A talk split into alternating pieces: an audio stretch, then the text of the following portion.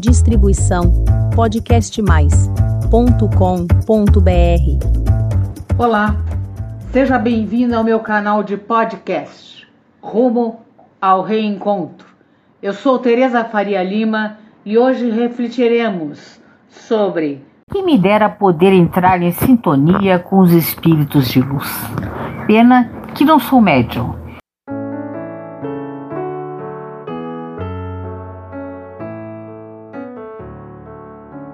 É espírita e nunca teve esses pensamentos que atire a primeira pedra?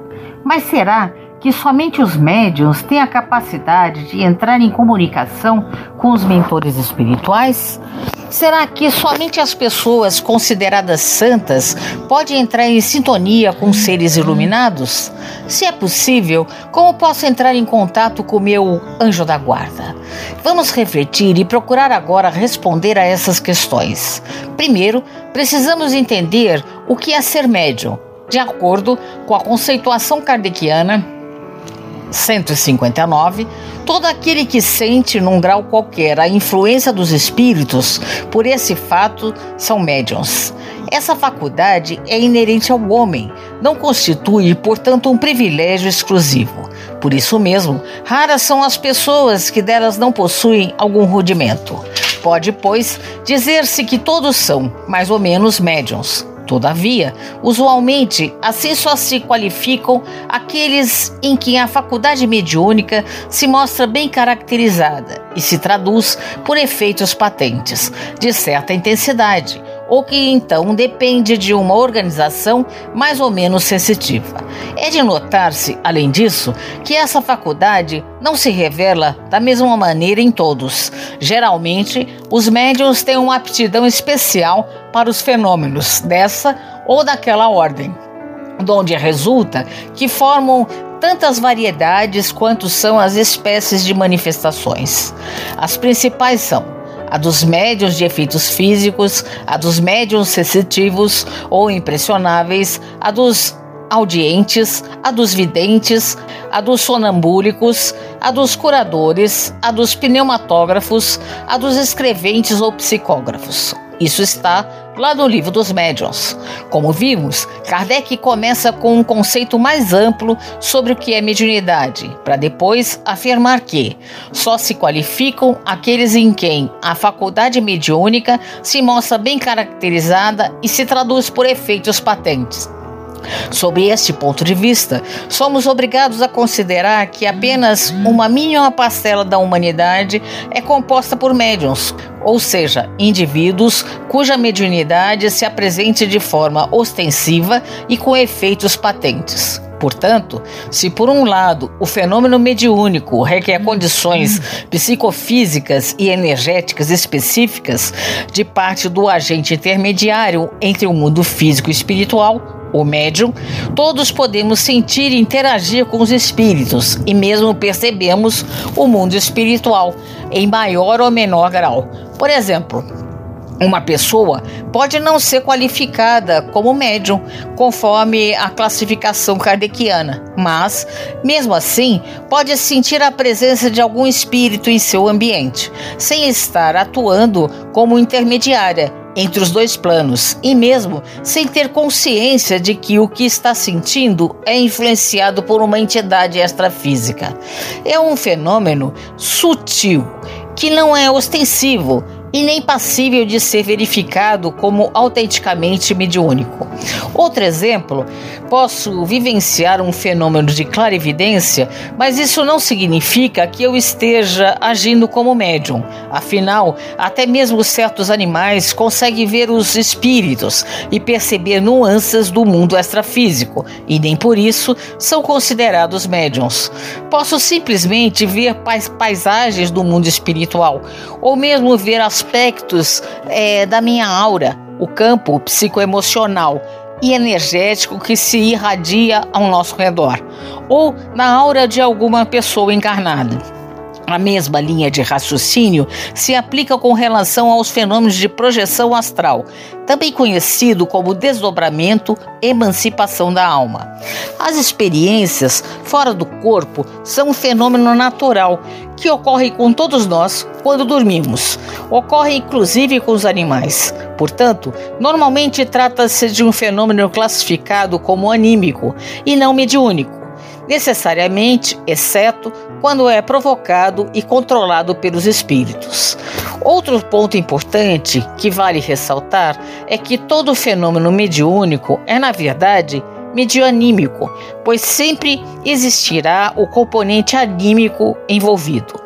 Por menor que seja, sempre haverá a influência do médium em qualquer comunicação mediúnica. Inclusive, a prática mediúnica, em geral, não se apresenta nos centros espíritas, de umbandistas, como antigamente. São raros os médiums que ficam inconscientes durante o processo, ou que afirmam serem retirados para fora do corpo durante o transe mediúnico.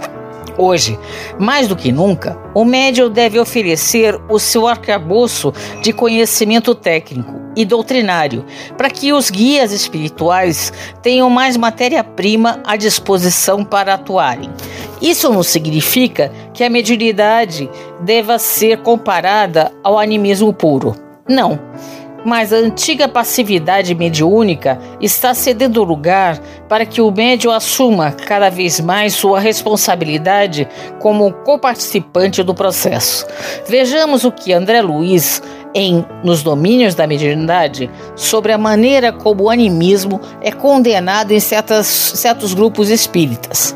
Muitos companheiros matriculados no serviço da implantação da nova era, sobre a égide do espiritismo, vêm convertendo a teoria anímica num travão injustificável a lhes congelar preciosas oportunidades de realização do bem.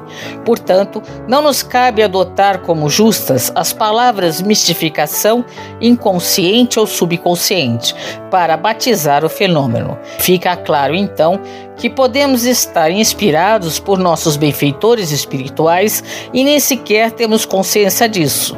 Captamos as ideias que eles nos transmitem e as reproduzimos em nosso campo mental de acordo com o nosso arcabouço psicológico, para então a exteriorizarmos por meio de nossa linguagem e entendimento próprio. Isso é muito comum de acontecer aos palestrantes, que muitas vezes nem percebem estar sob a influência dos guias espirituais mas atenção, o oposto também ocorre. De acordo com a lei de afinidade, você poderá atrair espíritos mistificadores, perturbadores e mesmo violentos, se eles encontrarem campo fértil em você. Portanto, estou deixando claro que toda pessoa pode interagir, em maior ou menor grau, com menor ou maior lucidez, com os espíritos e o mundo espiritual sem que, para isso, seja qualificada como médium ostensivo. Basta desenvolver seus potenciais parapsíquicos como conhecimento técnico e disciplina. Se a capacidade é, de entrarmos em relação com o mundo espiritual e os espíritos é um potencial que todos temos em maior ou menor grau, o que é necessário para entrarmos em sintonia com os guias espirituais, ou seja, com os espíritos benfeitores? Vejamos o que diz o trecho do capítulo 13 do livro Nos Domínios da Mediunidade, do espírito de André Luiz, psicografado por Francisco Cândido Xavier. Em matéria de mediunidade, não nos esqueçamos do pensamento. Nossa alma vive onde se lhe situa o coração. Caminharemos ao influxo de nossas próprias criações, seja onde for. A gravitação no campo mental é tão incisiva quanto na esfera das experiências físicas. Servindo ao progresso geral, move-se a alma na glória do bem. Emparedando-se no egoísmo, arrasta-se em desequilíbrio sob as trevas do mal a lei divina e o bem de todos. Fica claro que a técnica e a disciplina não bastam para nos colocar em sintonia com os espíritos benfeitores.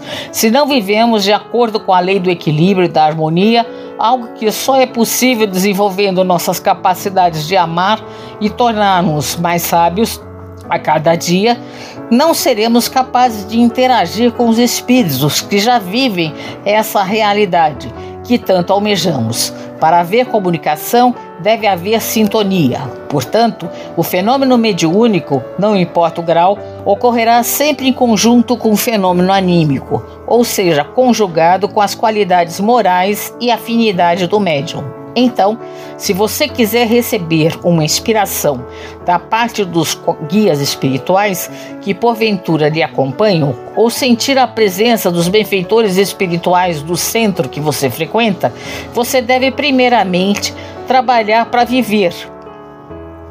Cada vez mais o mesmo clima interno que eles vivem. Se você chega no centro, seja para assistir uma palestra ou dar um passe, mas seu estado psicoemocional está desequilibrado, os guias não conseguirão inspirá-lo. O fenômeno telepático, que é a transmissão de ideias entre você e os guias, não ocorrerá. Ao contrário, talvez consiga apenas perceber as formas pensamento ou energia geradas por sua raiva, medo, arrogância, vaidade e que estão agregadas à sua aura. Você pode até pensar que é o encosto, uma obsessão, mas geralmente não é. É você mesmo mantendo o seu desequilíbrio. Então, o primeiro passo para entrar em contato consciente com os espíritos mais esclarecidos e equilibrados, chamados espíritos de luz, é você entender a luz dentro da sua consciência. Como? Com o autoconhecimento, buscando desvendar cada vez mais sua realidade interna, seus anseios, suas reações emocionais, seu padrão de pensamento ao longo do dia e em especial durante situações difíceis e inesperadas, sua atitude perante suas expectativas, sejam elas em relação a você ou ao próximo. Enfim, conheça a si mesmo ainda que para isso seja necessário buscar um psicólogo. Lembre-se, doutrina religiosa não é psicologia. Cada ramo do conhecimento atua em uma área específica. Não confunda as coisas com o autoconhecimento, precisamos praticar a reforma íntima. A mudança de hábitos é fundamental. Se você quer reformar algo que não está bom, não adianta somente conhecer o ambiente e traçar planos. A execução da obra é fundamental. Senão a reforma não acontece. Então, a partir do momento em que você começa a descobrir o que é necessário mudar, não para ser bonzinho ou santo, mas simplesmente porque anseia pela paz de espírito, e como mudar, tem a força de vontade e disciplina para transformar a si mesmo antes que o sofrimento seja necessário. Lembre-se, você só poderá irradiar a verdadeira paz e um profundo amor para o mundo se isso já for uma realidade interna, ou seja, em você. Caso contrário, será apenas uma máscara para iludir a sociedade e às vezes a você mesmo. Se você ainda não se convenceu, vejamos mais um trecho da mesma obra de André Luiz, ainda no capítulo 13. Imaginar é criar. E toda criação tem vida e movimento, ainda que ligeiros, impondo responsabilidade à consciência que a manifesta. E como a vida e o movimento se vinculam aos princípios da permuta, é indispensável analisar o que damos, a fim de ajuizar quanto aquilo que devamos receber. Quem apenas mentaliza angústia e crime, miséria e perturbação, poderá refletir no espelho da própria alma outras imagens que não sejam a desarmonia e do sofrimento? Um viciado entre os santos não reconheceria a pureza, de vez que, em se alimentando das próprias emanações, nada conseguiria enxergar senão as próprias sombras. Já pude comprovar o que André Luiz deixa claro nesses trechos, em algumas experiências de projeção astral lúcida que realizei quando pude observar certos espíritos que estavam limitados à realidade interior deles, vivenciando apenas suas criações mentais. Dessa forma, eles não viam e nem interagiam com os guias espirituais. O mesmo ocorre com certas entidades perturbadas e violentas. Estão desencarnados no mundo espiritual, mas em plano muito mais denso, que faz com que não consigam acessar os planos mais sutis da espiritualidade. Sim, o mundo espiritual possui vários planos de densidade e é muito mais amplo e complexo do que imaginamos. Para ser médium verdadeiramente espírita, não importa o grau de mediunidade, não basta se comunicar com os espíritos. Ainda no livro Os Domínios da Mediunidade, capítulo 13, lemos: Ninguém é realmente espírita à altura desse nome, tão só porque haja conquistado a cura de uma escabiose renitente, com amparo de entidades amigas, e se decida por isso a aceitar a intervenção do além, túmulo, na sua existência. E ninguém é médio, na elevada conceituação do termo, somente porque se faça órgão de comunicação entre criaturas visíveis e invisíveis para conquistar a posição de trabalho a que nos destinamos, de conformidade aos princípios superiores que nos enaltece o roteiro, é necessário concretizar essa essência em nossa estrada, por intermédio do testemunho de nossa conversão do amor santificante. Aliado ao processo de autoconhecimento e reforma moral, devemos realizar exercícios para o desenvolvimento da nossa faculdade anímico-mediúnica. A mediunidade pelo menos para os médios iniciantes, deve ser desenvolvida em algum centro, de acordo com sua afinidade, espírita, umbandista, etc. Por outro lado, os exercícios bioenergéticos podem ser realizados por todos, independente se a pessoa ser portadora de mediunidade ostensiva ou não.